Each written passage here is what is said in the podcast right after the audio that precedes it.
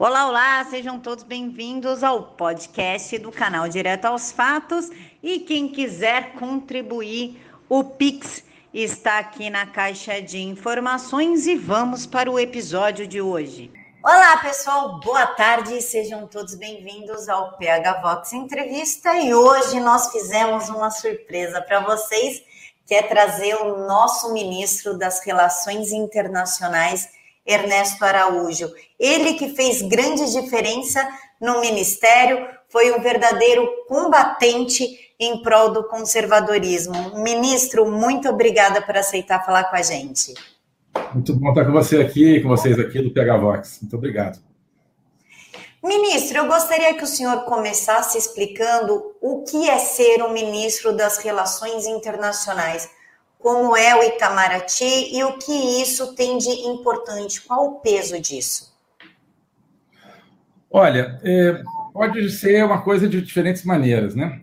É, eu acho que ser ministro das Relações Exteriores é, pode ser um, é, um, emprego, digamos, extremamente fácil, se é, a pessoa chega ali simplesmente para manter tudo que sempre se fez. Porque ao longo dos anos, o que, que aconteceu no Itamaraty? É, se criou assim um, é, um repertório de posições sobre cada tema é, internacional, quer dizer, a realidade mundial é dividida em temas e cada tema tem uma posição pronta ali é, do Itamaraty. Então, se você não quer mexer em nada, não quer fazer nada, é, muito fácil, é só pegar e ah, qual é a posição sobre o tema isso? Israel, Palestina, né? OMS, etc. É, a posição está pronta e é só colocar, né, mudar a data. É, o, o que, que, eu tentei fazer? Eu tentei pelo lado difícil, né? Por quê? Porque eu acho que o Itamaraty tem que ser, não isso, tem que ser um instrumento de transformação do país. E, e para fazer transformação, você tem que atualizar não só posições específicas, mas, sobretudo, sua visão de mundo, né? o que, que o mundo significa hoje, qual que tem que ser o papel do Brasil no mundo, em que, que a gente acredita, como defender aquilo que a gente acredita, para o Brasil, para o mundo. Eh, então, eh, aí se torna um trabalho, digamos, bem mais interessante, eu acho, por um lado, bem mais relevante para o Brasil, mas bem mais penoso, bem mais, né, bem mais demandante em termos de, em primeiro lugar, rever, reanalisar as coisas, e em segundo lugar, muitas vezes, né, entrar em choque aí com determinados interesses eh, ligados a uh, um modelo, digamos, esse modelo de irrelevância da, uh, da diplomacia. Né? E sempre, claro, pensando nos interesses nacionais de hoje, pensando em como o Brasil pode mudar a partir da política externa. Então, é isso. Ministro, muito se fala que as relações internacionais é um país se dar bem com o outro para conseguir sanar interesses é, de ambas as partes, né? Interesse dos Estados Unidos, interesse do Brasil, entra-se entra num acordo e a mágica, digamos assim, acontece. Mas a impressão que nós temos ultimamente é que o Brasil está sendo obrigado a se curvar a certas exigências para evitar algum tipo de, de sanções. Até onde isso é percepção nossa e até onde isso realmente acontece, tendo em vista que nós somos um país emergente? Então, qualquer país no mundo, ele tenta usar os seus mecanismos de poder, digamos, para eh, promover os seus interesses, né? promover o que é melhor para si. É, isso está bem, isso é o que todos os países fazem, ou, ou normalmente fazem. Né? É, com o Brasil, acho que tem dois problemas. Primeiro, nós não temos uma estratégia. Nós é, não sabemos para onde vamos. Então, eu sempre digo: é, se você não sabe para onde vai, é, ou para onde você quer ir, você não sabe se você está no caminho correto. E, então, vem muito aquela questão do pragmatismo versus ideologia, como se você pudesse ter o pragmatismo como um objetivo. O pragmatismo não pode ser objetivo. O pragmatismo é a maneira de você encontrar o melhor caminho para um objetivo. Né? Mas é preciso discutir objetivos e onde a gente quer chegar. E, infelizmente, no Brasil hoje existe um clima que, quando você discute objetivos, visões de mundo, imediatamente é chamado de uh, ideológico. Né? É como se você pudesse planejar uma viagem sem olhar para o mapa, sem, né? simplesmente olhando para o ponto onde você se encontra. Então, uh, isso para nós uh, dificulta que nós exerçamos no mundo, o, ou seja, que nós projetemos os nossos interesses. Em segundo lugar, existe uma mentalidade da fragilidade, da fraqueza do Brasil, existe uma mentalidade de que nós não somos capazes de influenciar o, o rumo das coisas no mundo, é, e uma dificuldade muito grande de colocar em, em ação, digamos, os trunfos que a gente tem. Então, os trunfos que a gente tem, na, enfim, na economia, na agricultura, por exemplo, né? Brasil como uh, um dos maiores produtores de alimentos do mundo, e como, enfim, um país que tem eh, né, a maior capacidade realmente de aumentar ainda, ainda mais sua produção eh, de alimentos.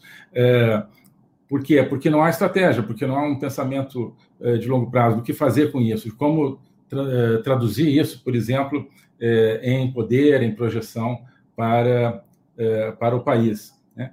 nós somos muito, uma tradição, eu acho que muito formalista e muito tímida é, da nossa, do nosso relacionamento é, internacional. É, como se o objetivo fosse simplesmente manter uma relação básica ali com todos os países. Aí volta aquele tema da facilidade ou da dificuldade que eu falei. Também é muito fácil ter uma política externa cujo objetivo é simplesmente né, o, o básico ali, o feijão com arroz com cada, é, com cada país. Né? É, quando você quer projetar coisas diferentes, de acordo com interesses é, de longo prazo, é, né, uma coisa transformativa para o país, aí é preciso é, entender melhor qual é a lógica de cada relação, como aproveitá-la de acordo com determinados objetivos e, de, e, como aproveitar os trunfos que, que o país tem. Então, é, acho que nós temos essa dificuldade de ter a visão de conjunto e de ter a sensação de que é, não só é válido, mas é necessário usar os instrumentos de poder que a gente tem. Ministro, embora seja um assunto sensível, o que o senhor puder responder, nós agradecemos, mas é sobre a relação Brasil e China. Nós temos, nós estamos vendo aqui a China ascender dentro do Brasil de uma forma que chega a ser incômoda. Inclusive, eles estão até criando como se fosse uma nova rota da seda através da Belt and Road para conseguir comprar os países, e, e dentro disso eles ainda estão chantageando o Brasil com a história de insumos, como foi inclusive divulgado pelo Globo em carta ao Itamaraty. A princípio era uma carta sigilosa, parou na CPI e o Globo publicou em que a China tenta chantagear o Brasil em troca de insumos. O que o senhor pode nos falar desta relação que, a meu ver, está começando a ser um tanto quanto tóxica?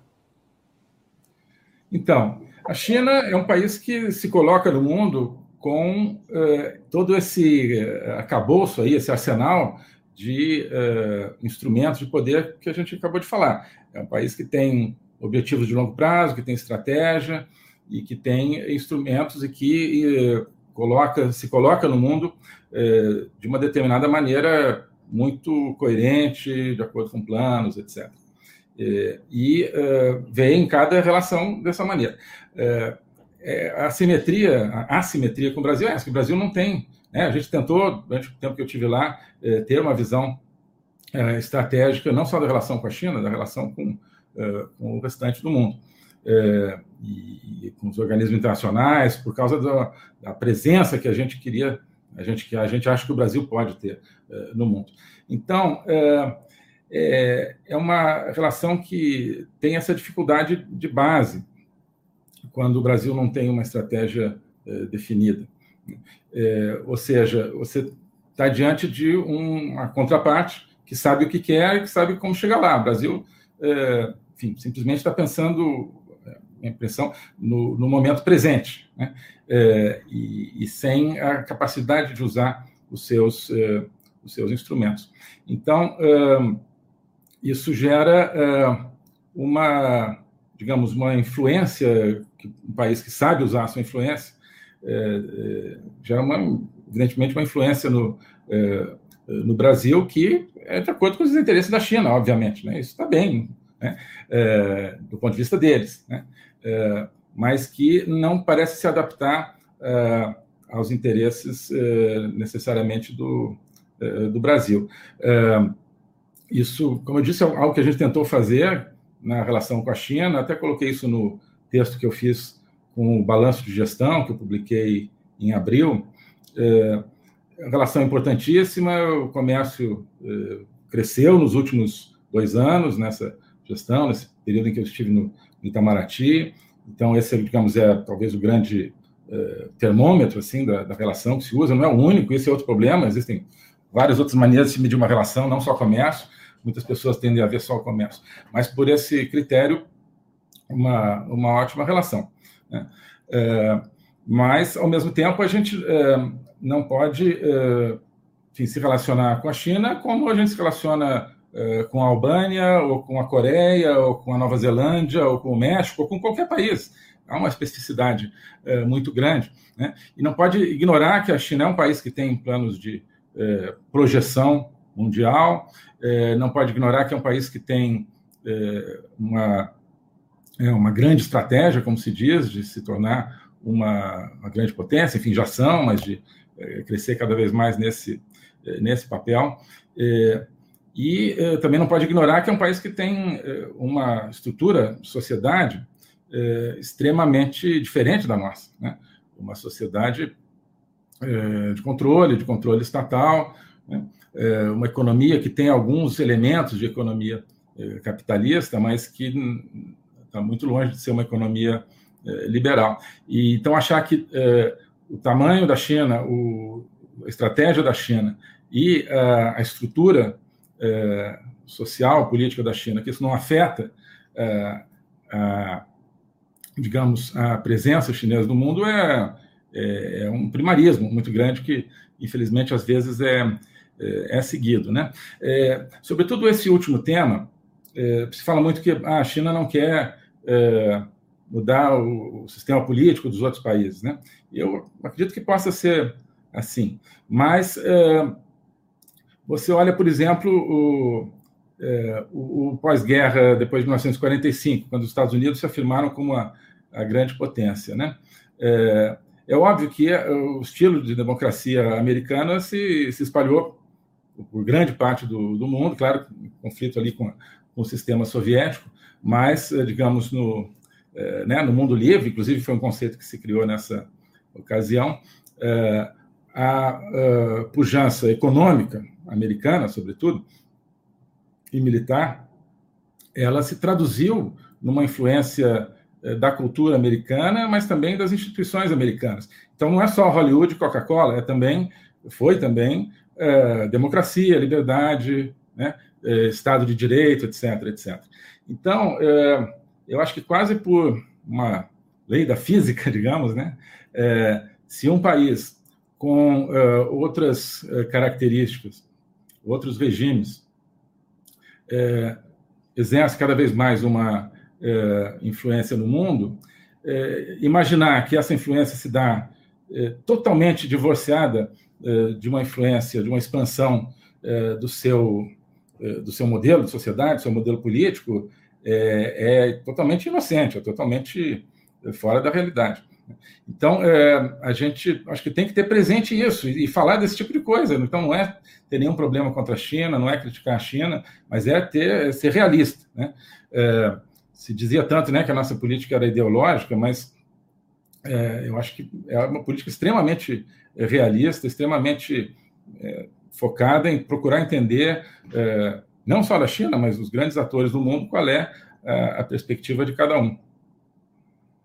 É, saiu um vídeo da, do Xi Jinping, início de 2020, como se fosse um fórum de Davos, mas voltado para eles lá na Ásia, em que ele assume que a ideia deles é sim colocar a política chinesa no Ocidente. Chega até a ser meio macabro as coisas que o Xi Jinping prevê ao mundo. Ministro, o Sérgio está perguntando o seguinte: o Brasil tem ocupado uma posição secundária na geopolítica internacional. O que fazer para se tornar um protagonista? Quanto tempo o ministro prevê para isso? É, olha, é, é, uma questão de mentalidade. Então, a mentalidade é, é, é difícil de mudar. Né? É, acho que isso foi um dos grandes desafios que eu, eu enfrentei, foi é, chegar diante de uma certa mentalidade na, no nosso establishment de política externa, tanto dentro do Itamaraty quanto fora dele, é, que era uma mentalidade é, como eu disse, é, bom, focada quase que exclusivamente em comércio, sem ver outras dimensões do engajamento internacional, é, uma mentalidade extremamente tímida quanto ao potencial do Brasil e uma, uma mentalidade completamente desvinculada do mundo das ideias, do mundo da, né, da do pensamento.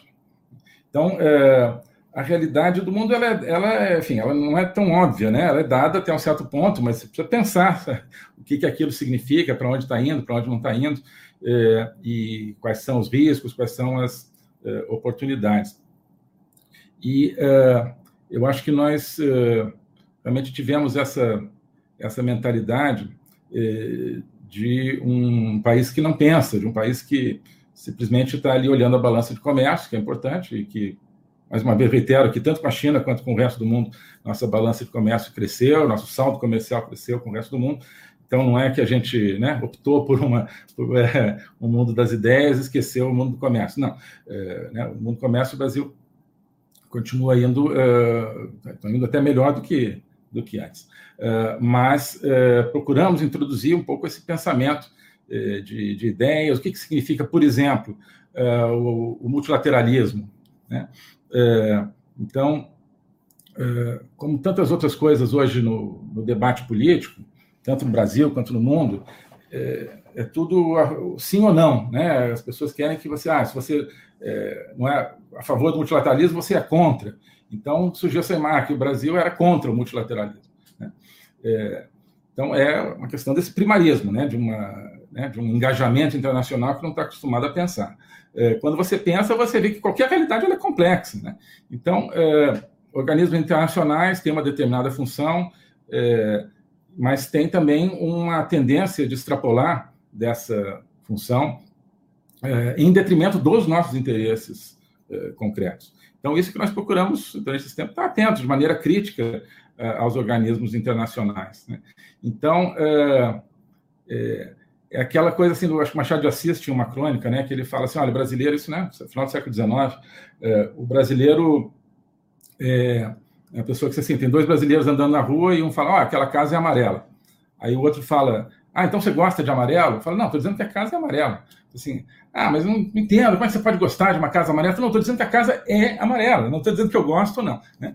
Mas é, eu acho que isso, né, então é uma coisa atávica, talvez, do brasileiro, de é, ver tudo o A, A ou B, quer dizer, nos extremos, digamos, né? ou sim ou não. E é, no, no, nas relações internacionais, acho que não pode ser assim.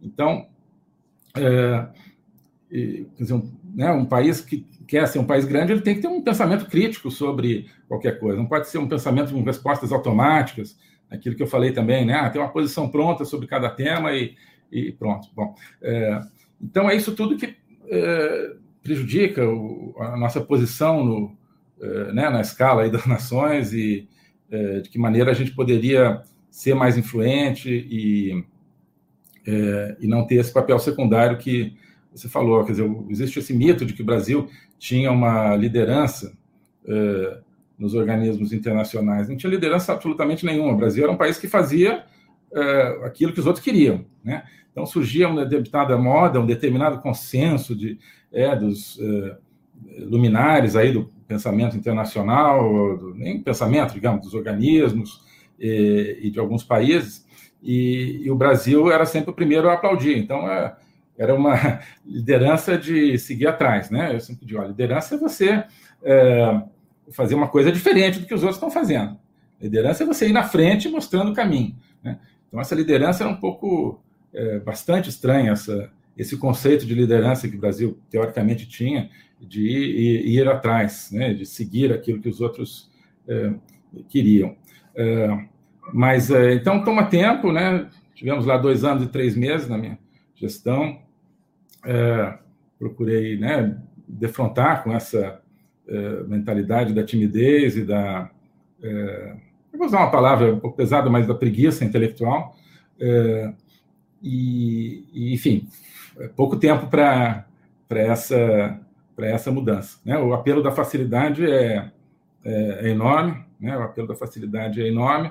É, a mídia, claro, faz parte do, de um determinado esquema, é beneficiada por um esquema de Brasil pequeno, de Brasil é, tímido, desse Brasil que não tem estratégia, desse Brasil que é né, penetrado aí por interesses estrangeiros sem condição de é, projetar os seus próprios interesses. Então, a mídia é, é aplaude quando você tem uma política é, é, básica, né, digamos, de, de não mexer em nada, essa política né, pronta, né, que você pega da prateleira e, e, coloca ali, e a mídia critica quando a gente tenta mudar. né? Nem todo mundo tem a capacidade de né, ler absurdos é, contra si mesmo todos os dias na, na mídia, ver falarem é, absurdos, ofensas, e seguir em frente com as suas ideias, com as suas convicções, é, como eu acho que tive. Ministro, eu vou fazer uma pergunta para o senhor do PH, que ele pergunta o seguinte: o Brasil sempre teve uma tradição diplomática histórica e respeitada desde a época do Império. Porém, nas últimas décadas, fomos taxados em alguns círculos como anões diplomáticos. Quais foram as ações e visões implementadas pelo Itamaraty sob a sua liderança para mudar essa percepção recente da nossa diplomacia? Perfeito. É, é eu acho que o fundamental não é tanto a percepção de fora para dentro, é mais a percepção de dentro para fora. Isso eu procurei mudar, quer dizer, pensar o Itamaraty e a diplomacia brasileira não pela, por aquilo que os outros dizem eh, de nós, mas por aquilo que o próprio povo brasileiro quer, demanda eh, de nós. Então, eu acho que isso foi um dos grandes problemas, foi da gente se ver durante décadas de fora para dentro, e não de, de dentro para fora. Então, como o Brasil era um país que não atrapalhava ninguém nos fóruns internacionais, é, surgiu essa ideia de que, ah, ok, ah, o Brasil é um país que, é, que circula entre todos os é, entre todos os grupos, mas circula para não, enfim, para o quê? Para qual objetivo? O que, que o povo brasileiro ganha, ganhava com isso? Né? É, e a consequência é que quando realmente estava diante de algum é, objetivo concreto, é, o, o, Brasil não conseguia defender os seus interesses. Daí veio a, essa é, pecha aí do, do anão diplomático, né? Quer dizer, que é um, é um país que fala, fala, mas não não tem a significação é, que, ele, né, que ele poderia ter no, no, mundo, não tem a capacidade de transformação que ele poderia ter no mundo. Eu acho que é, a questão que criou a, a, imagem do Brasil, da diplomacia brasileira é, no mundo, no século XIX em boa parte do século XX, a boa imagem foi porque era uma diplomacia que trabalhava a partir né, que o país era, queria ser, é, e que respondia aos desafios de, de cada momento. É, e, então, o que, que aconteceu a partir de um certo momento? A perda dessa capacidade de, é, de responder aos desafios a partir de uma lógica própria.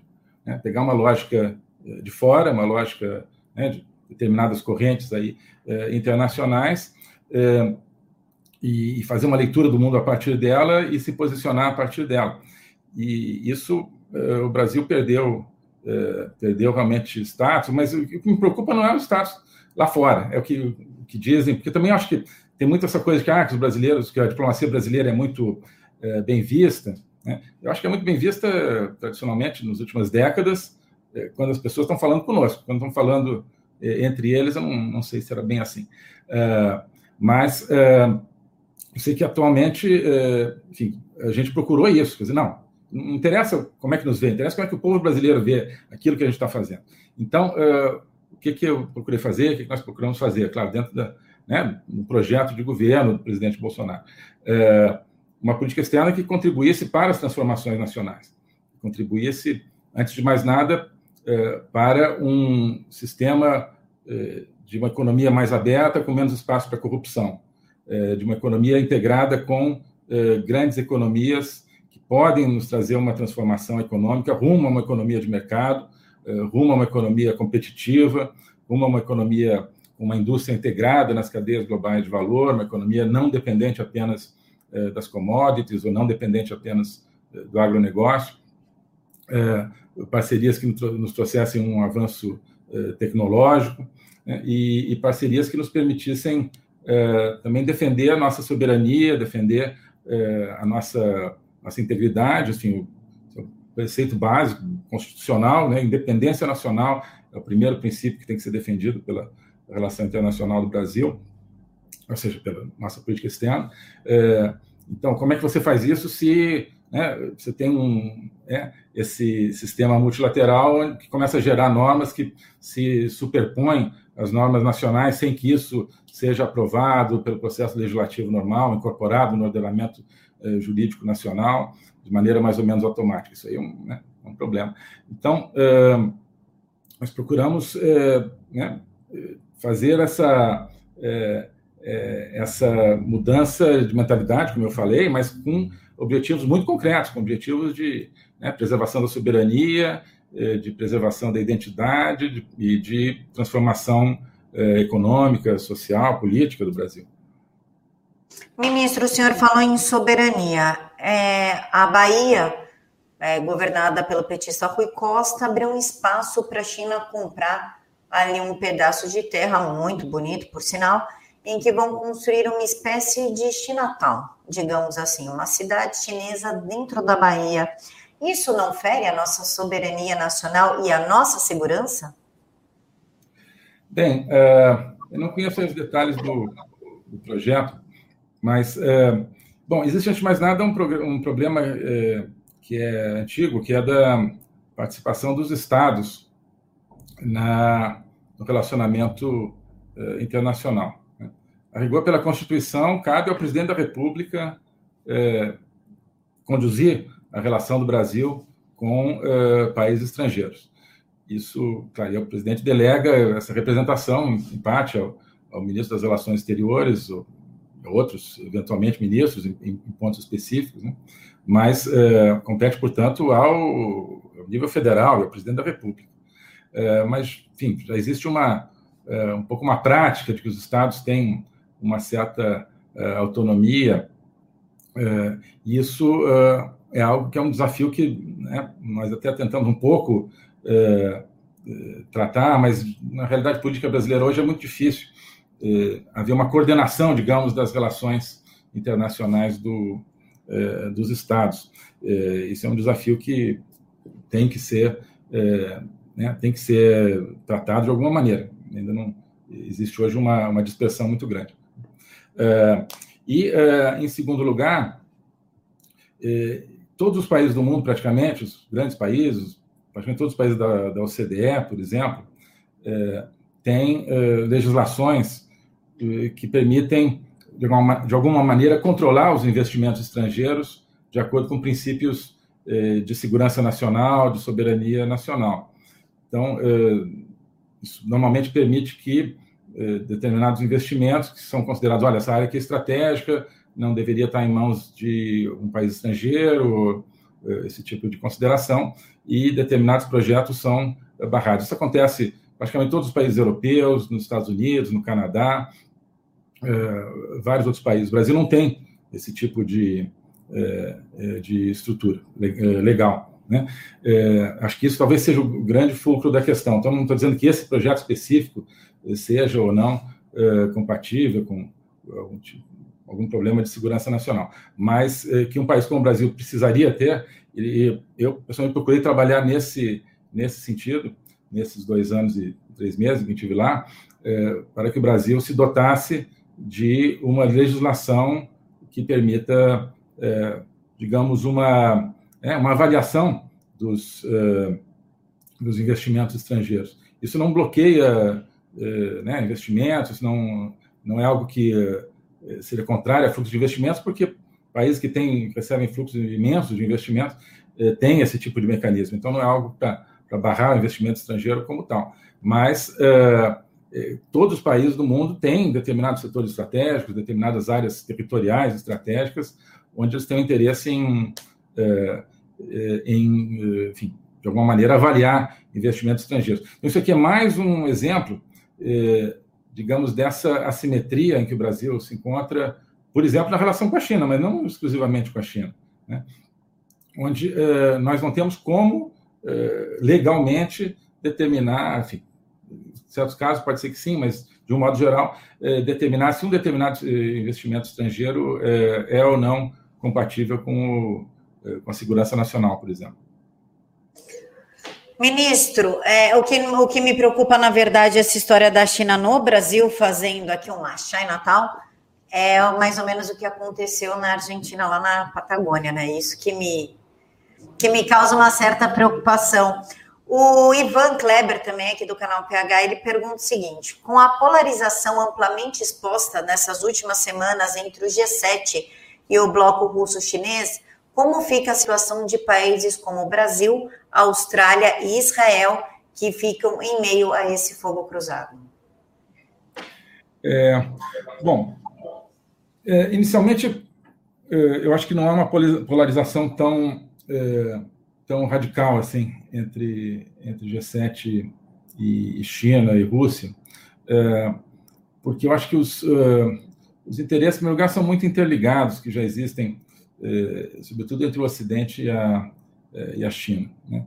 Então, acho que é uma polarização que tende a, parar ali na, na realidade que foi construída aí ao longo dos últimos 20 anos, sobretudo de interdependência econômica.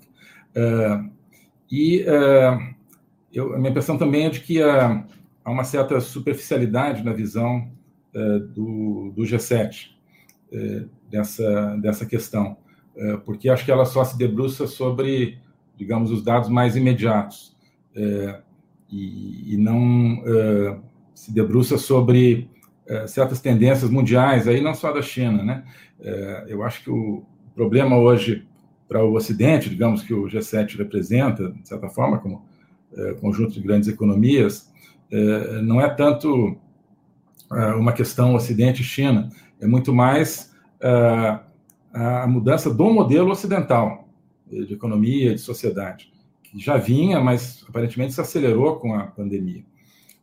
Se acelerou no sentido de cada vez mais controle social, cada vez mais é, restrições à liberdade de expressão, restrições a liberdades uh, fundamentais.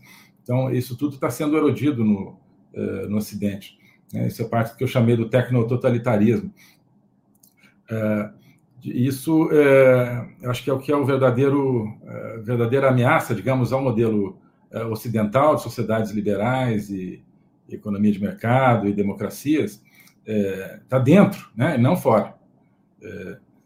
se essa evolução eh, rumo a sociedades né, meio tecnototalitárias, se isso é compatível, é mais compatível ou não com interesses chineses, no caso, é outra questão. Mas o, acho que o Ocidente, o G7 e outros países é, precisariam olhar mais para dentro de si mesmos, para dentro da, é, do seu, uh, dos seus próprios uh, sistemas sociais, ou sua própria realidade social, econômica, acadêmica, né? a erosão da liberdade acadêmica é, nos Estados Unidos, por exemplo, é gritante, é o tipo de coisas que é, surgem hoje na, nas universidades americanas, pelo que a gente acompanha, é, em termos de controle do discurso e coisas que se podem dizer, coisas que não se podem dizer. É, o Ocidente, ele, por que, que ele deu certo? Né? tem um, tem um livro que eu li faz alguns anos, então não me lembro direito, mas é, o título era muito bom, é assim, How the West Won, né? Por que, que o Ocidente ganhou? É, e grande parte é por causa da, da liberdade, né? da liberdade de expressão, da liberdade de trocar ideias. Isso é que gerou as invenções, o progresso tecnológico, isso é que gerou né, é, a, a pujança econômica, militar do, do Ocidente. É, um Ocidente travado, né, é, onde cada pessoa é permanentemente controlada pelos outros, controlada por si mesmo, né? O pensamento permanentemente policiado pelo politicamente correto, é, onde né, é, às vezes, né, verdades são científicas, elas são politizadas, né, de uma maneira que a, a ciência acaba sendo né, usada para fins políticos, é um conceito de ciência, isso é extremamente preocupante, e isso é, não, não vai sair barato, eu acho, para o Ocidente. É, eu acho que talvez daqui a 100 anos é, vai se escrever um livro, Why the West Lost, né? por que, que o Ocidente perdeu. E aí não vai ser por causa da, da competitividade industrial da China ou, ou, qualquer outra coisa, vai ser porque o Ocidente negou as próprias bases é, do seu poder, da sua prosperidade. Eu acho que isso é que está acontecendo hoje. Né? Então, é, Brasil, no meio disso, é, é, dizer, no, de uma maneira mais uh, superficial, digamos, a gente, olha, é, numa, é, digamos, um desentendimento econômico, comercial entre Ocidente e China, o Brasil até pode é, ganhar um pouco, porque pode conseguir vantagens com, é, com ambos os lados, né? Mas isso eu acho que é muito imediato e muito superficial. É, eu acho que o Brasil precisaria ser um país se colocasse realmente, a gente procurou fazer isso, né, de maneira mais incisiva, não a favor de um ou de outro, mas uh, uh, não a favor do Ocidente como uh, uma realidade geográfica, né, mas a favor de um determinado modelo de sociedade que é o nosso, o que, a gente gostaria que fosse o nosso. Né. Identificar na marcha dos assuntos mundiais aquilo que ameaça as liberdades fundamentais, aquilo que ameaça a liberdade de expressão, aquilo que ameaça, portanto, também o crescimento tecnológico, o crescimento, né, o crescimento econômico é, sustentável, etc. Então, é, eu acho que o Ocidente está tá pagando essa conta. Né? Durante os últimos 20, 30 anos, se considera que, sobretudo nos últimos 10, talvez, né, que o grande desafio do mundo é, é a mudança climática. Olha, claro, a mudança climática existe, mas é, se você ignora é, as ameaças às liberdades fundamentais, é, no fundo está deixando passar um, né, uma série de, é, de coisas aí pelo caminho que vão é, erodindo essas liberdades. De modo que é, eu acho que a gente precisa ver né, essa situação não tanto pela ótica geopolítica clássica, mas muito mais pela ótica né, da, das ideias, porque as ideias não são uma coisa digamos, supérflua, né? As ideias é que determinam o sucesso ou, ou o insucesso da sociedade. Ministro, pessoal, eu vou fazer todas as perguntas do chat. Vocês fiquem tranquilos, o PH está me mandando tudo, tá bom? Está catalogado. Prometo fazer todas.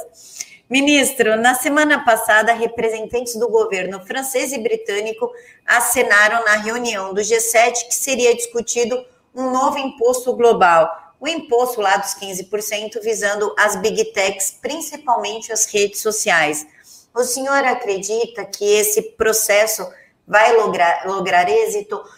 O imposto único, é, já emendo a minha pergunta, ministro, também não é uma, um dos passos para tal da nova ordem mundial que prevê um governo único, moeda única, imposto único, tudo único?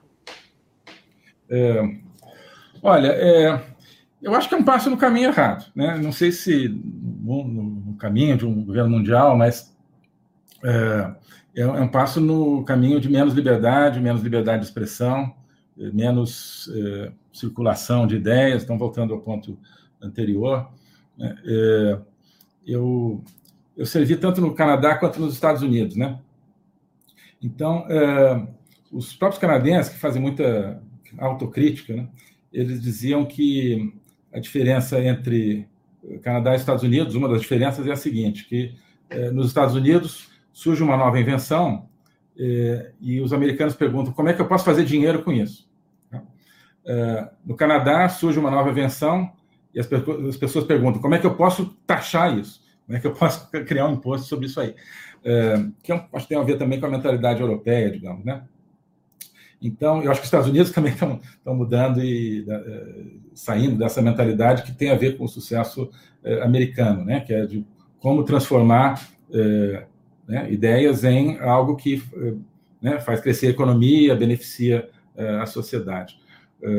bem, então, eu acho que isso é um. Essa ideia do imposto único, do imposto único, do imposto global aí sobre, sobre as redes sociais, né? provém dessa mentalidade de que essa mentalidade de controle, dessa mentalidade, mentalidade de controle que está tomando conta de, de, grande parte do Ocidente. É, é uma falta, no fundo, é uma falta de é, é, é uma descrença em relação ao ser humano, né? É, assim, olha, se você, as pessoas, se você deixar elas quietas fazendo suas coisas, vai dar problema. Eu acho o contrário, né? Acho que o pensamento conservador é justamente o contrário disso. Né? Se você deixa as pessoas, é, as coisas boas vão surgir, né? Sociedades se organizando é, a partir das suas raízes e, e instituições surgindo a partir dessas raízes de maneira orgânica, coerente, e não coisas ditadas de cima para baixo. É, de modo que eu acho que tem as consequências econômicas específicas, que, é que isso aí vai ter que ser estudado, é, em termos de, é, digamos, abafar possibilidades de, crescimento, mas, sobretudo, uma primeira visão que pessoalmente me preocupa é que esse imposto global vem dentro desse, né, ele se soma a essa tendência de o Ocidente progressivamente se afastando da sua lógica e adotando uma lógica eh, de controle. Ministro, quais são as consequências em outras áreas que podemos ter com a instituição deste imposto único? O ambientalismo pode mirar mais no Brasil? Porque uma das pautas desse imposto único é realmente aquela agenda verde.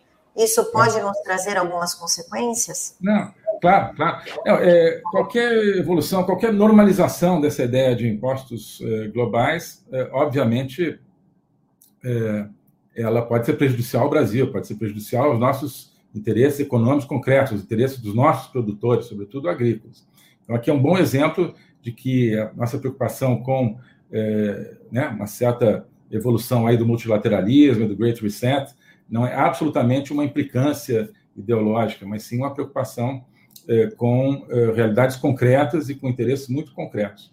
Então, você pode imaginar realmente um mundo onde é, a nossa competitividade do agronegócio seja completamente eliminada por impostos que vão dizer ah, o Brasil utiliza muita água né, na produção de carne por causa do consumo do, do gado, utiliza, né, para não falar de desmatamento e tal, que né, a gente tem, a gente sabe que a, a agricultura, a pecuária brasileira é extremamente sustentável, mas é, né, existe essa, é, essa percepção e vão dizer, ah, não, mas mesmo que indiretamente a agropecuária brasileira é, destrói os recursos naturais, então vamos botar um preço ali na, né, na, na água, no solo, no, é, né, no, nas emissões, etc., e é, começar a sobretaxar os produtos agrícolas brasileiros, perdendo é, competitividade.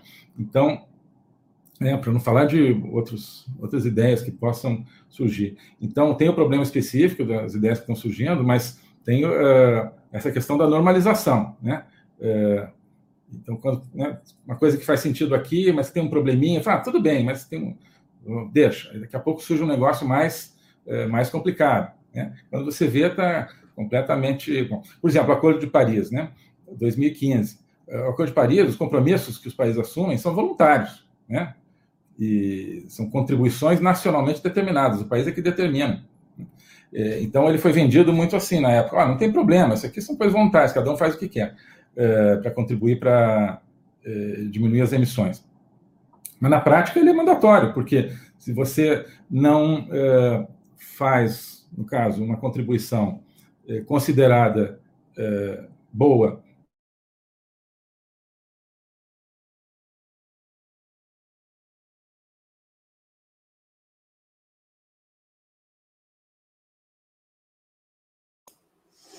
Pessoal, eu acho que o ministro travou. Voltou, travou? voltou, ministro. Voltei? Voltou. Tá. tá. Então, dizia que é, né, o Acordo de Paris, que era para ser voluntário, hoje, na verdade, não tem você não segue determinado, parâmetro que é estabelecido de maneira um pouco aleatória, é, você começa a sofrer uma pressão, uma pressão, inclusive econômica, olha, você vai perder exportações e tal, se você não se adaptar a isso. Então, não tem nada de voluntário. Então, é, né, quando é, isso é um bom exemplo de também de por que, que nós temos essas preocupações com é, evoluções nos organismos multilaterais, no sistema multilateral, que parecem é, puramente anódinas, né? Então, por exemplo, que nós logo no começo do governo, em 2019, em janeiro, saímos do Pacto Global de Migrações, porque né, analisamos que era mais um, podia ser um exemplo disso, né? algo que parecia puramente voluntário, claro, seguindo o bom senso, tem que se respeitar os direitos humanos dos migrantes, óbvio, né? Mas daqui a pouco isso poderia ser usado como, olha, você tem a obrigação de é, né, acolher determinadas pessoas, mesmo não tendo a capacidade para isso. Né? Então, e aí tá, a gente ficou com a imagem, ah, o Brasil é contra a imigração. Não é, enfim, né? Estamos recebendo aí os venezuelanos, por exemplo, estávamos até o fechamento da fronteira com a pandemia, país extremamente aberto à, à imigração, é, mas é, ficamos com essa coisa, ah, não, o Brasil é... Não, é, nós somos aqui também pela, pela soberania. Soberania não é uma coisa de também de, é, de implicância ou de chauvinismo, né? Soberania é, é uma coisa racional. É você diz, olha, nesse, nesse arcabouço político aqui, nesse arcabouço jurídico político, que é um Estado, é, a melhor maneira de gerir os negócios dessa população é a partir das suas próprias, é, né, da, da, sua própria legislação. É, e em, em coordenação com, uh, com outros países. Mas não, é, quer dizer, é o princípio da, né, da, da, subsidiariedade, que os problemas eles são melhor resolvidos, grande, grande parte dos problemas são melhor resolvidos quando eles são tratados no, no, é, no, no, nível mais, é, mais baixo, digamos, em que eles possam ser tratados. Dizer, no, é, então, isso que tudo precisa ser tratado no nível global, é, é algo que, inclusive, é contra, o, por exemplo, o espírito da federação que nós temos no Brasil, que existe em, em outros países. Né? Então, é, é, por exemplo, né, no Brasil, na questão da pandemia, se determinou aí que existe uma é, é concorrência né, de medidas que podem ser tomadas pelo governo federal, estadual e municipal, que na prática né, dispersou muito a autoridade para é, a adoção de medidas em favor dos governos estaduais. Mas, ao mesmo tempo, fala, não, tem que ter medidas mundiais da OMS para tratar da pandemia. Então, é um pouco. As pessoas, acho que, né, defendem, às vezes, é, coisas bastante. Dizer, então, por que, que é, um país. É, por que, que os países não podem ter cada um seu, seu conjunto de medidas Uh, tudo tem que ser determinado pela OMS. Se dentro do Brasil se determinou que não é o governo federal, mas os, os, estados, municípios que têm, a, uh, que têm essa autonomia. Inclusive, ministro, falando em OMS, só um adendo para o pessoal. A OMS quer que o Brasil arque com 125 milhões de dólares a pandemia, segundo eles, para combater a pandemia, e também quer que o Brasil fabrique vacinas e doe para outros países. Isso é o que está acontecendo entre a OMS e o Brasil. Nós não somos culpados pela pandemia, mas eles querem que nós paguemos por ela. Ministro, superchat Daniel Silveira Ferreira da Silva. Ministro, temos visto uma supressão das liberdades individuais pelas big companies e por alguns governos, impondo agenda, agendas contrárias à vontade popular. Existe alguma possibilidade de reversão disso? Sim, se as pessoas se mobilizarem, se conscientizarem, é, e se a gente, né, acho que tiver uma. É, um, conjunto de plataformas para eh, trabalhar eh, em favor da liberdade de, de, expressão. Eu procurei sempre falar desse tema, levar esse tema a organismos internacionais. Eh, quando eu saí do cargo, nós estávamos projetando algum tipo de iniciativa de proteção das liberdades, de, da liberdade de expressão junto com o Reino Unido, uma ideia que surgiu numa conversa minha com o ministro do Exterior britânico, no final do ano passado, começo desse ano, é, como um exemplo de, da criação de plataformas internacionais. Falei com o chanceler do México também, que foi um país que queria é, lançar algo nesse sentido no, no G20 e mobilizar outros países do G20 para a necessidade de defender a liberdade de expressão diante das big tech. Então, é, é preciso mobilização e é preciso que a gente não caia na, nas armadilhas, né? Porque no, no, mundo, né, toda atividade humana ela tem, ela envolve um risco, né? Ela envolve é, toda atividade humana ela pode ser usada para o mal, digamos assim, né? É, então, é, né?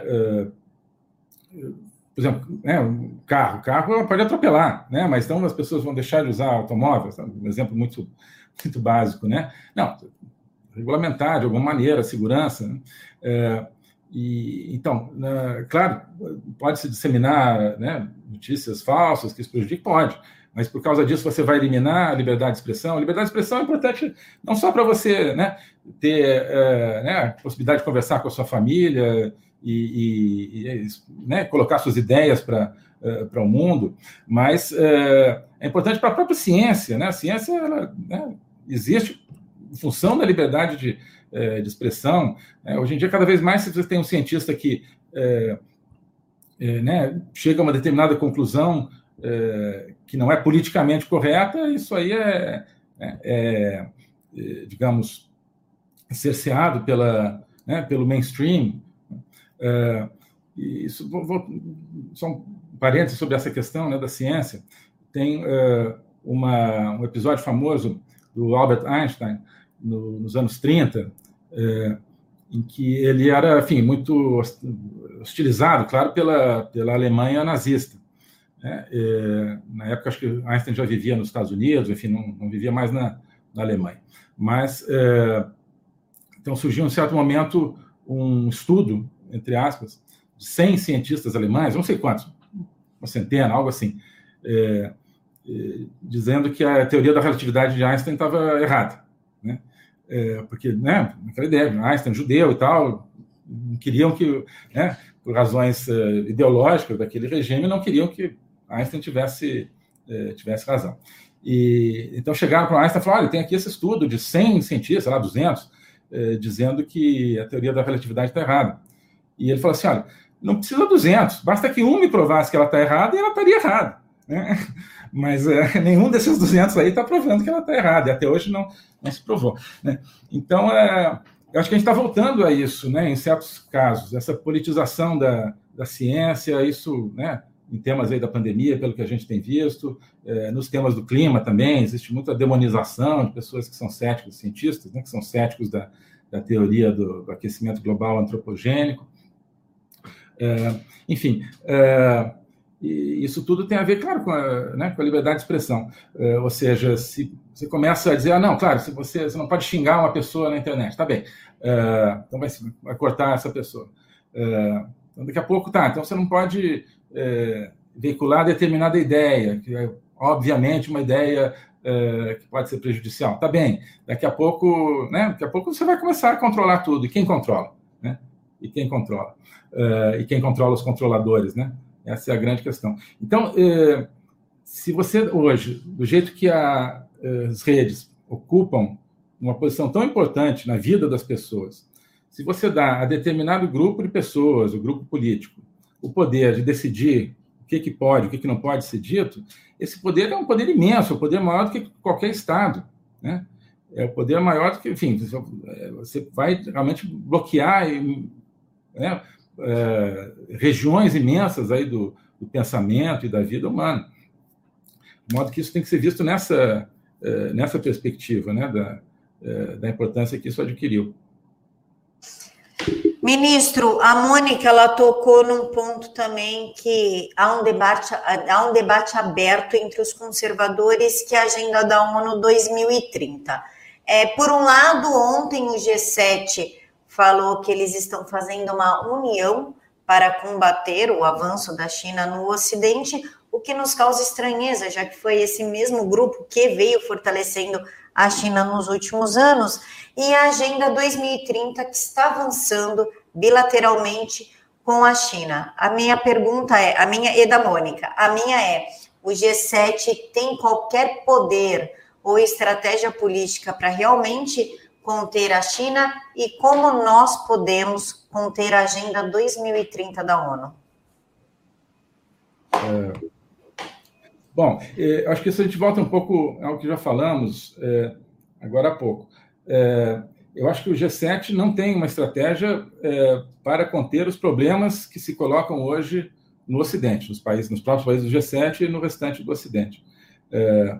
E eu acho que o, o avanço da influência da China, é, ele se dá porque, é, na medida em que esses países consideram como parecem considerar esse avanço algo prejudicial, algo ameaçador, esse avanço da influência chinesa se deu porque as portas foram deixadas abertas, né?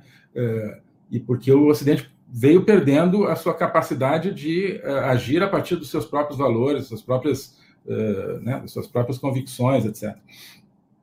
Então, o G7, sim, teoricamente, né, teria a capacidade de, o poder, digamos assim, não sei, mas se quisesse, né, levasse isso a sério, de uh, mudar, não digo conter a China, mas de mudar o curso, talvez, dessa, uh, dessa corrosão do nosso modelo de sociedade democrática, liberal, aberta, etc.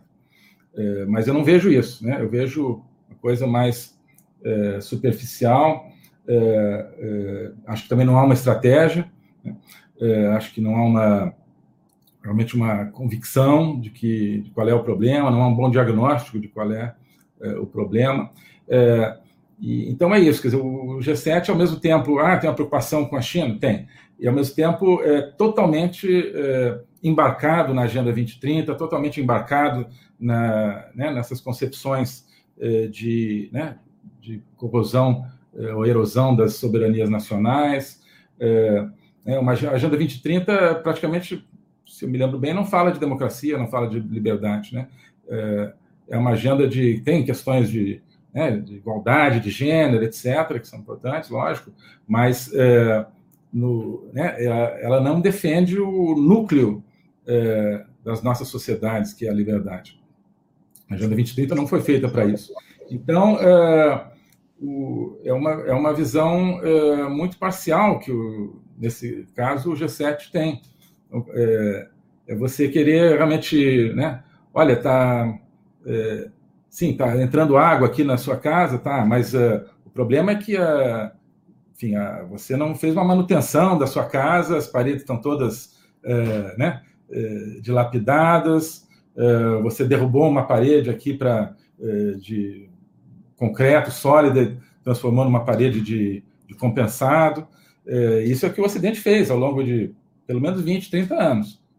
Então, agora, ah, chegou a China. Não. Né? É, eu acho que se eles não fizerem essa revisão, e o Brasil, né, a gente estava tentando participar disso, né? sobretudo o governo anterior americano, com o secretário de Estado Mike Pompeo, a gente, eu conversava muito com ele sobre isso, sobre esses pontos. A gente tinha muito essa ideia de é, mobilizar é, as grandes democracias do mundo, não contra a China, mas para a defesa do próprio princípio democrático é, a defesa da própria essência da, das liberdades fundamentais, que no caso Brasil e Estados Unidos compartilham, né? Então, é, né, falar ah, alinhamento automático com os Estados Unidos, não, nada disso, era um alinhamento com ideias, né, com princípios que estão na nossa própria Constituição, que estão também na Constituição é, americana, e, enfim, então tínhamos um pouco essa visão. É, o, a nova administração americana, eu acho que não, não tem, não tem, então existe uma volta a um certo discurso é, mais politicamente correto e tal. É, e, então não há, não, não vejo eles se dotando dos instrumentos necessários para fazer aquilo que eles às vezes dizem que gostariam de fazer.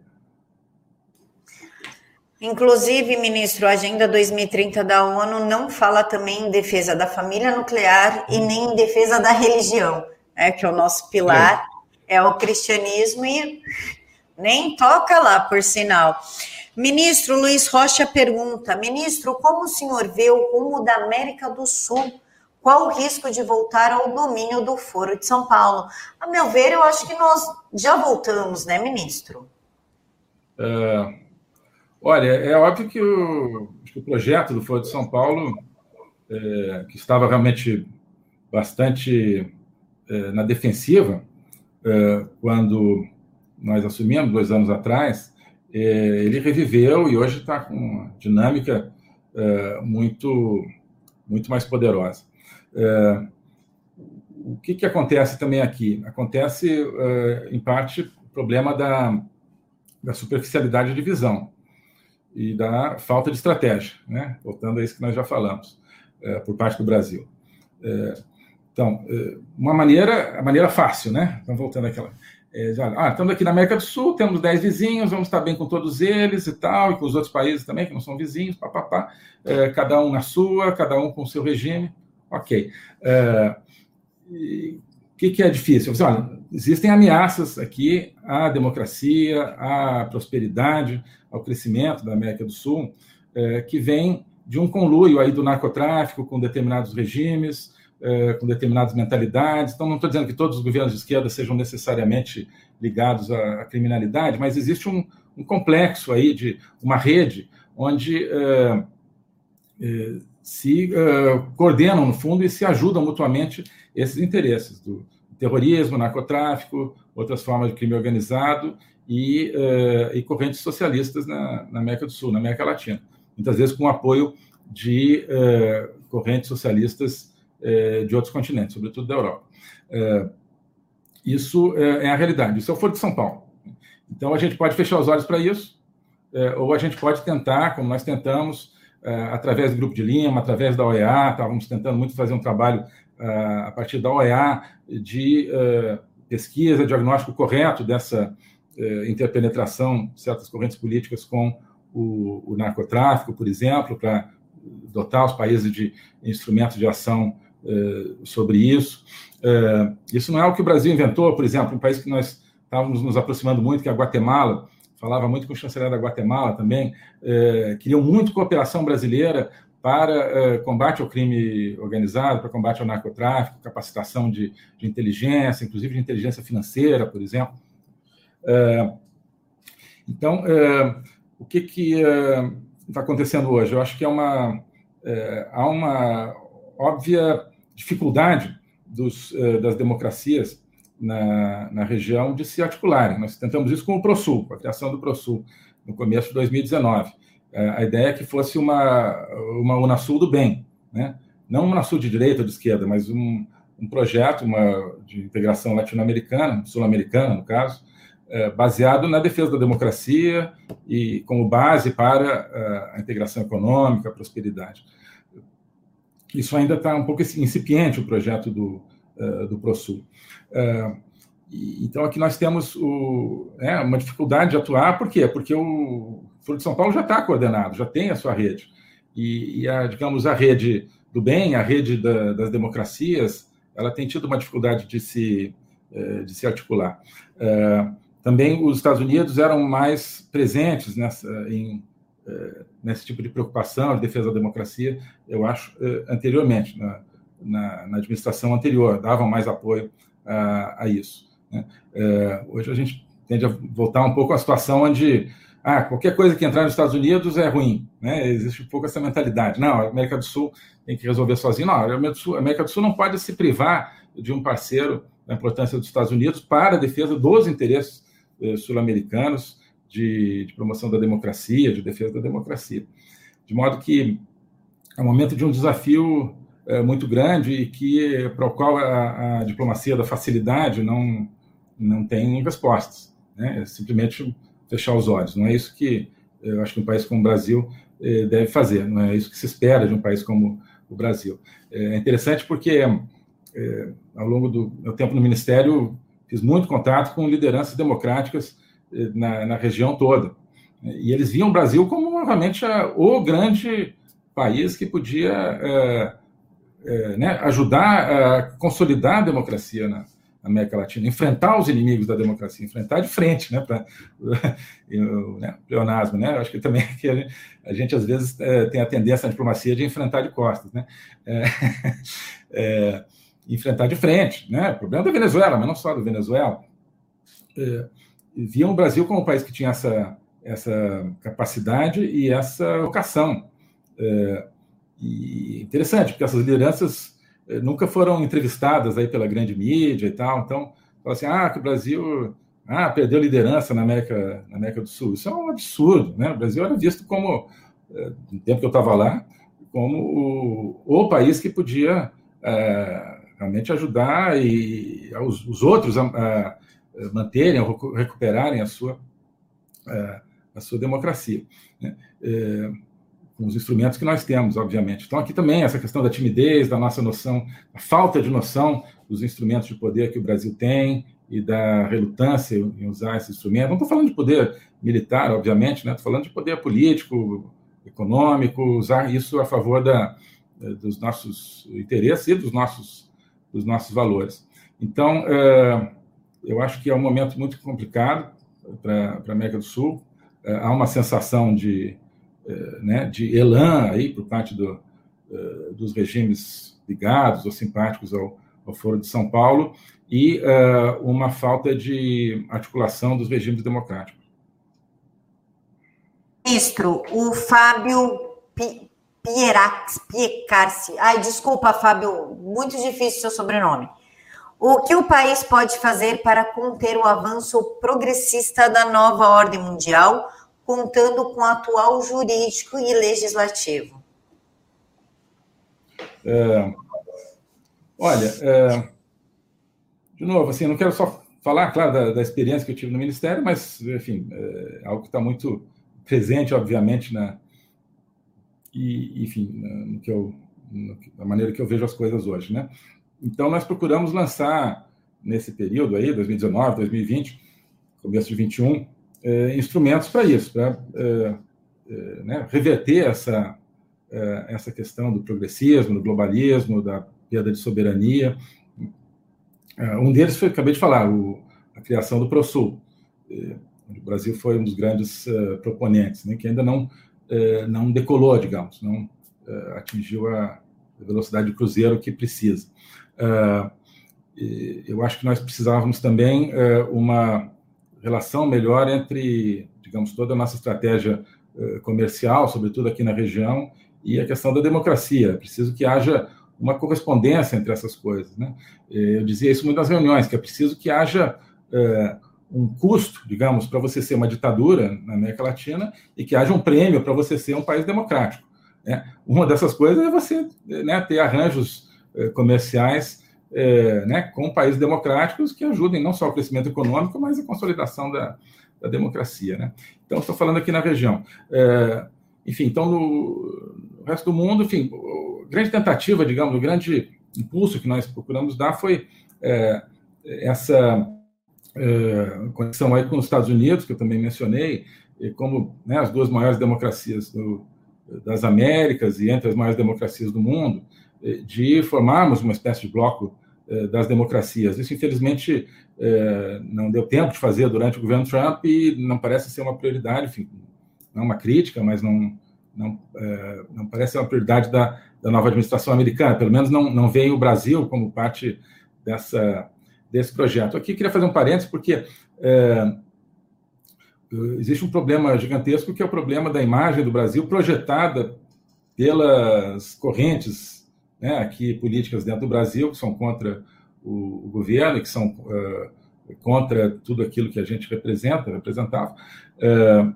e que propagam pelo mundo a imagem que o Brasil, que existe uma ameaça à democracia no Brasil, proveniente do executivo, de uma, né, de uma tendência autoritária ou antidemocrática, o que é um absurdo, é exatamente o contrário. Né? Nunca houve tanto é, respeito é, do executivo em relação às outras instituições, independência de poderes entre o executivo e as demais, né, e os demais, é, tanto respeito constitucional, é, mas é, essa imagem pega. Você vê aí uma recente é, matéria da, acho que da The Economist, né?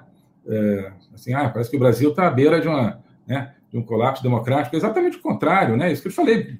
Veja aqui os outros países na América do Sul, como é que eles veem o Brasil? Como é um pilar da democracia. Né? Pelo menos a impressão que eu tinha. E, mas isso é, né, então a, a ideia para alguns países né, que leem esse tipo de coisa, pessoas, claro, se pautam por The Economy, esse, esse tipo de publicação, então, você, não, peraí, defesa da democracia, o Brasil é um país que a democracia está é, tá em risco. Não. É, então, também teve esse problema é, interno de uma projeção de, é, de imagem por parte da, digamos, da esquerda brasileira, e não só da esquerda, né, todas é, as correntes aí que não querem é, mudanças no, no, Brasil e que querem justamente deteriorar a imagem do Brasil no exterior, porque isso prejudica as parcerias que a gente queria queria fazer. Mas, então, enfim, isso aí foi um impulso que, que a gente procurou dar, enfim, meio que estagnou, digamos assim. Mas, mas acho que fica essa ideia de que grandes democracias precisam se, se coordenar e que os espaços multilaterais que existem hoje não são suficientes para isso. Por quê? Porque a agenda dos organismos internacionais foi capturada por temas que não têm nada a ver com a democracia, não tem nada a ver com as liberdades fundamentais. É, não digo necessariamente que sejam prejudiciais, mas certamente não trabalham a favor dessas liberdades. Então, nós procuramos, por exemplo, né, liberdade religiosa, que você falou, participar da, da, nova aliança aí de liberdade religiosa. É, nós marcamos a, a, próxima reunião ministerial dessa aliança pela liberdade religiosa para o Brasil, no, na segunda metade agora do ano. Não sei se isso vai poder ser, ser mantido, mas é, participamos muito ativamente disso, também junto com os Estados Unidos e, e com outros países. É, defesa da vida também, isso é algo que nós é, trabalhamos muito com os Estados Unidos na, na administração americana anterior, é, de não deixar criar uma espécie de direito universal ao aborto indiscriminado, né? É, nós trabalhamos por, por isso. Isso acho que né, a nova administração americana tem uma orientação bastante diferente, mas a gente procurou então criar essas parcerias internacionais com a Índia, por exemplo, né? falamos muito com a Índia, que é um país que tem uma convergência muito grande com essas ideias que nós estamos falando aqui de soberania, de, né, de digamos autonomia, né, de identidade nacional. Isso também conversava muito com o chanceler indiano, que tem uma visão muito de, de longo prazo para isso. Ele tinha muito essa ideia que coincide completamente com aquelas ideias das quais eu estou convencido, de que a estrutura, a forma do, do sistema internacional, da ordem, digamos assim, mundial, eu não gosto muito de falar de ordem mundial, porque parece né, nova ordem mundial. Né? até usei uma vez essa expressão nova ordem mundial, querendo falar de uma nova ordem mundial, e não da, e não da NOM, né, da nova ordem mundial, né, que era a, ordem que eu vejo justamente o contrário da nova ordem mundial. Mas enfim, eu não vou usar essa palavra ordem. Mas ah, então o chanceler da Índia, o, o Jai Shankar, ele via, via muito, ele falava isso, olha, é, eu conheci plenamente. A estrutura do mundo se dá a partir de ideias, não a partir de relações econômicas. As relações econômicas são, grosso modo, as relações econômicas são uma consequência da, da estrutura de, de ideias. Então a gente precisa trabalhar no campo das ideias. É. Então, é, além da dimensão comercial, nós trabalhamos e, e, e demos um, impulso, então, como eu disse, aumentamos o saldo comercial do Brasil, mas nós procuramos também, é, nessas parcerias com, com o Japão também, um país que nós procuramos também trabalhar a partir de ideias e não só de, é, de coisas concretas, econômicas. É, as outras também são concretas, mas enfim, não apenas coisas imediatas. Né? Nós procuramos bilateralmente criar essa eh, participar dessa conscientização de que se você for só pelo lado Nações Unidas, só pelo lado Agenda 2030, só pelo lado multilateralismo tradicional, a gente não vai defender aquilo que mais importa para nós, que é a liberdade, as liberdades fundamentais. Então, é, né, acho que procuramos lançar algumas sementes aí, e algumas espero que frutifiquem. Ministro, a Bárbara Gaspar está pedindo para o senhor se poderia depois colocar em seu Twitter hashtag vindo PHVox. Ela ainda complementa, please, e uma carinha sorrindo. Tá se ela pode, ela pode botar isso no Twitter do senhor. Tá certo. Tá. Viu, Bárbara? Ok, pode colocar lá. Ministro Assis, alguma dúvida de que, caso o Brasil viesse a lembrar a China que fornecemos alimentos a eles e que pagamos pelo IFA, haveria revolta? Olha, é... não, eu acho assim, acho que parte da opinião pública brasileira realmente não sabe que é, essa nossa relação com a China, no campo da, dos insumos de vacinas, é uma relação basicamente comercial, né? Quer dizer, não, não são doações da, é, da China é, são, uh, né, são operações comerciais com, com, empresas chinesas, envolvendo aí também a AstraZeneca, né, que é a, é, enfim, a nossa parceira aí para parte da produção de vacinas. Então, é, eu acho que essa, enfim, essa equação assim, produtos agrícolas versus vacinas não é, não é bem assim, quer dizer, nós temos interesses comuns com a China, é um, é um parceiro excelente, né? Então, acho que não se trata, é, não se trata disso, né? É, é, o que eu vejo é que, enfim, é, necessário a percepção correta de qual é, de qual é a situação, do que, que, né, que, que é a nossa relação com a China na, no terreno das vacinas, o que é, digamos, a, aquilo que nós já conseguimos, né? Enfim, no meu período lá, nós já tínhamos conseguido trazer boa parte do, dos insumos contratados é junto a empresas localizadas é, na China, né?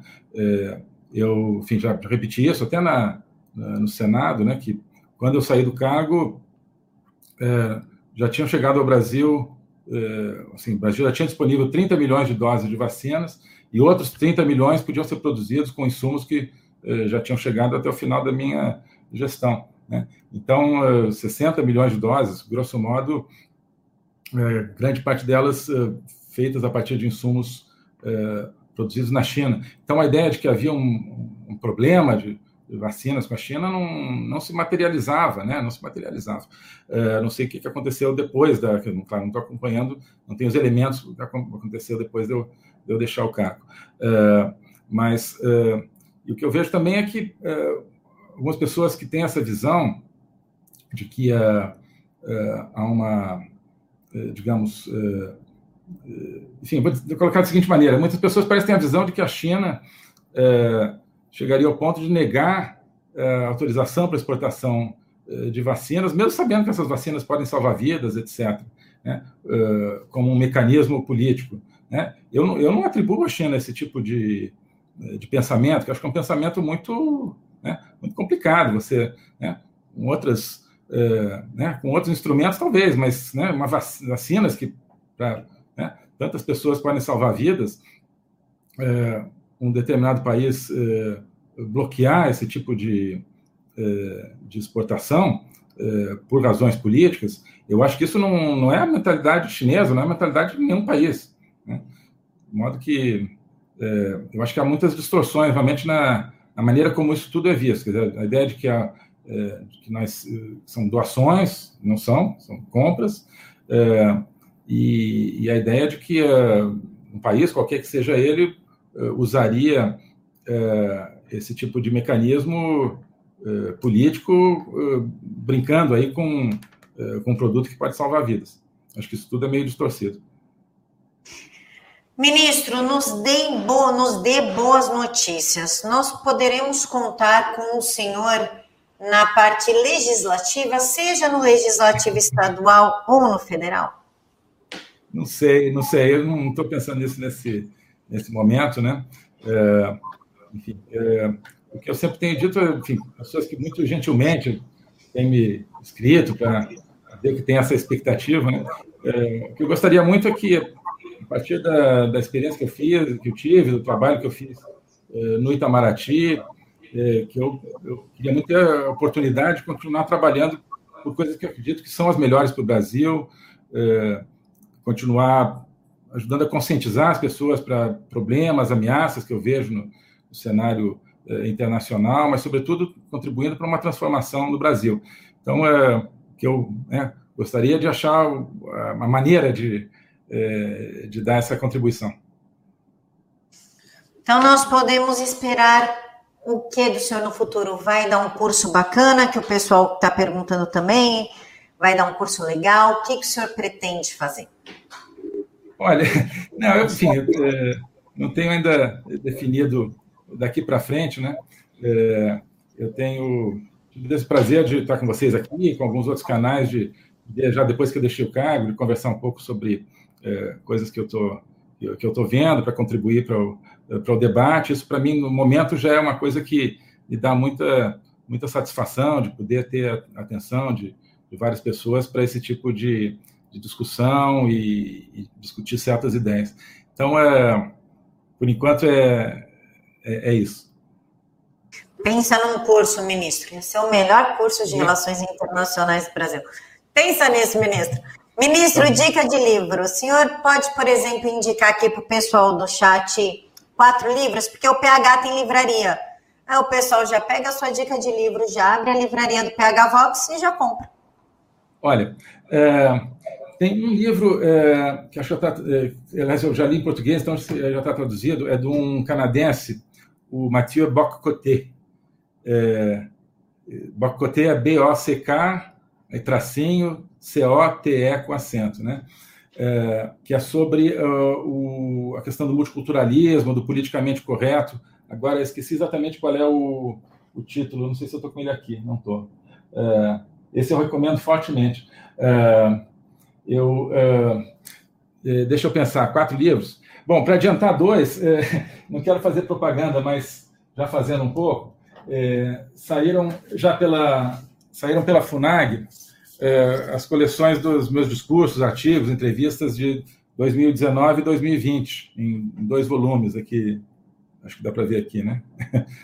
2019 e 2020.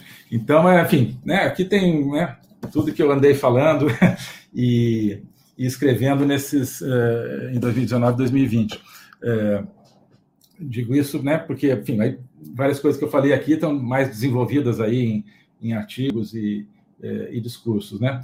É, se me permite. Fico meio com vergonha de fazer, de fazer é, esse tipo de, é, de propaganda. E tem, tem um livro que tem aqui, eu não sei se está traduzido para o português, mas se se eles tivessem, eu acho que não, mas alguém podia talvez traduzir, chama Sovereignty or Submission, que é do John Fonte, aqui, né? Sovereignty Submission. É, sobre. É, é, é, do ponto de vista americano, né? É, uma crítica do ponto de vista americano a, aos organismos internacionais, à, perda de soberania, mas extremamente relevante para esse debate que nós estamos fazendo aqui. Então, com isso, completo quatro aqui. Pessoal, gostou da minha ideia do senhor dando cursos? É?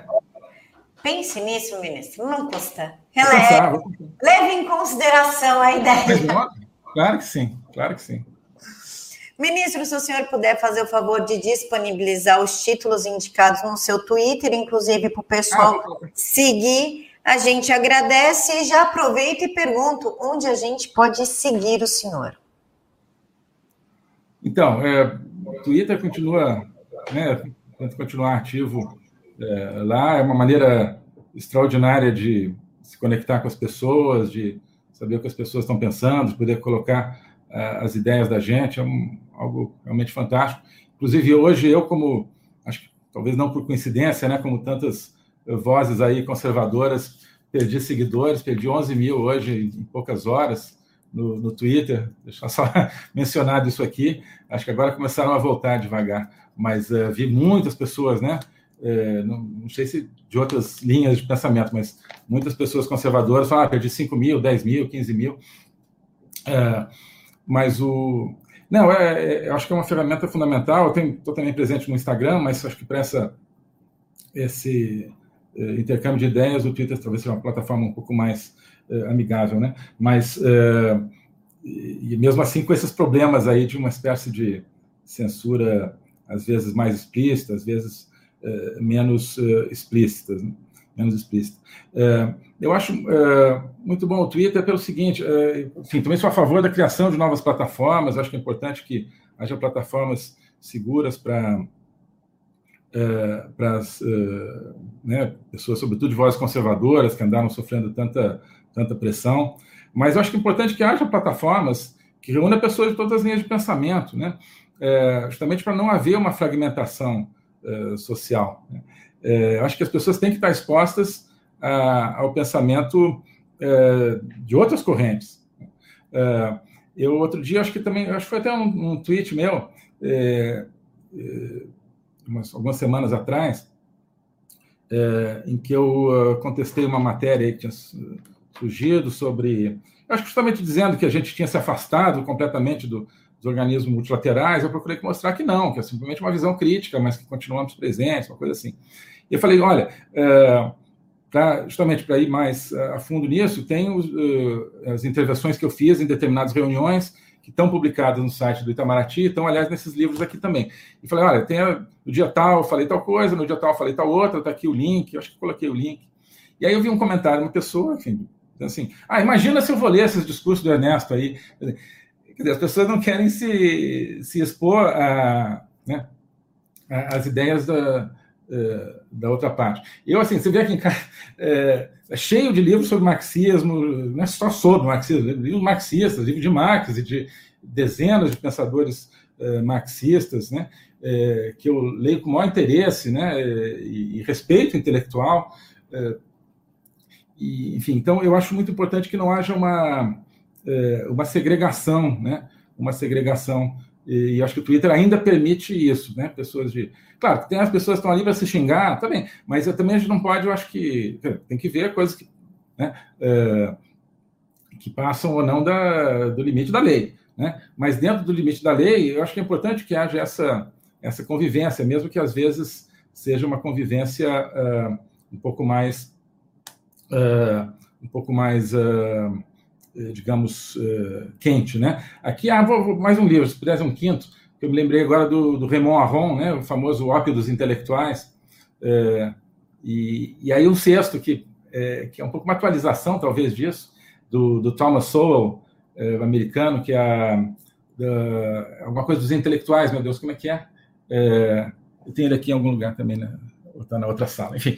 É, eu tenho aqui também um livro é que não dá para ver daqui. É, acho que a capa dele é marrom e branco, o um negócio assim, a divisãozinha é. dele.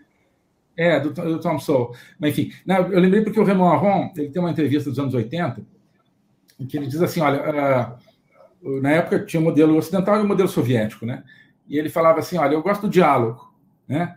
O, o, o modelo soviético não tem diálogo. No Ocidente, a gente está aqui por causa do diálogo. E o diálogo, muitas vezes, ele é um diálogo...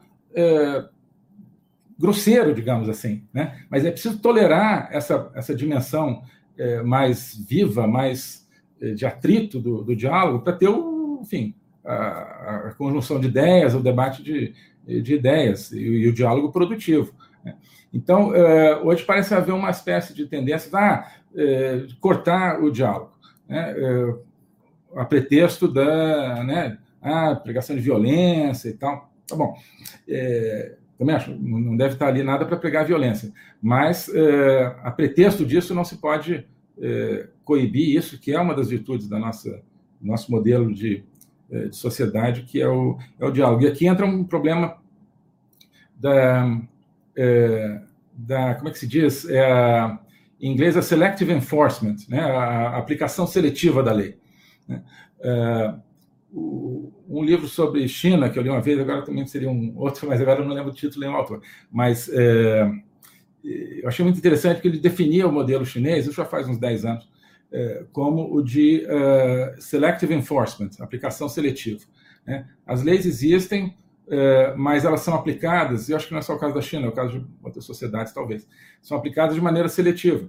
Né? Então, é, você acaba direcionando a sociedade com leis que, na letra, são neutras, né? São, valem para todos, aqui na prática só valem para alguns. Isso é o que a gente começa a assistir nas redes sociais, nessa autocensura aí das redes sociais, Twitter, etc. Né? Assim, ah, alguém de direita, conservador, faz uma coisa que se interpreta como pregação da violência, é excluído. Pá. Mas você tem pessoas de esquerda ou de mainstream que fazem exatamente a mesma coisa e não são excluídas. Né? Então, uh, o pretexto de não, a gente não pode uh, promover a, uh, né, a, a, violência. Tá bem, mas então aplica isso para todo mundo. Né? O pior cenário é esse do selective enforcement. Tá? então, nenhuma sociedade chega e fala assim: olha, é isso aqui, é muito raro isso, né? né? Vou acabar com meus inimigos, pá, com isso na lei. Não é, né? sociedades geralmente são, né, os regimes são mais inteligentes do que isso, né? Então a gente precisa estar atento para é, né, os, os, canais pelos quais penetram é, esses, é, esses modelos aí. O livro que o senhor falou, ministro, é Os Intelectuais e a Sociedade. E Intellectuals and Society, exatamente. Tem em português já? Que bom. Tem, eu tenho ele aqui, é muito bom esse livro. É, é, ministro, eu quero agradecer ao senhor pela sua disponibilidade. Batemos uma hora e trinta de live. Então, eu agradeço imensamente o senhor pela sua participação e pela sua disponibilidade em nos explicar e nos responder sem titubear em nada. Muito obrigada. Não, eu que agradeço, enfim, uma conversa excelente aqui e um prazer imenso estar com as pessoas aqui que estão nos, nos assistindo, responder as perguntas. Muito bom. Pessoal, eu estou com a outra lista de perguntas e claro que nós vamos trazer o ministro de novo. Só com a lista dessas perguntas, a pauta só das perguntas que faltou responder, porque é uma grande honra ter o Ernesto Araújo aqui conosco. Quero agradecer a presença do chat, os superchats, as perguntas e todo o apoio que vocês dão ao canal. Fiquem todos com Deus, que Deus os abençoe e até a próxima segunda-feira.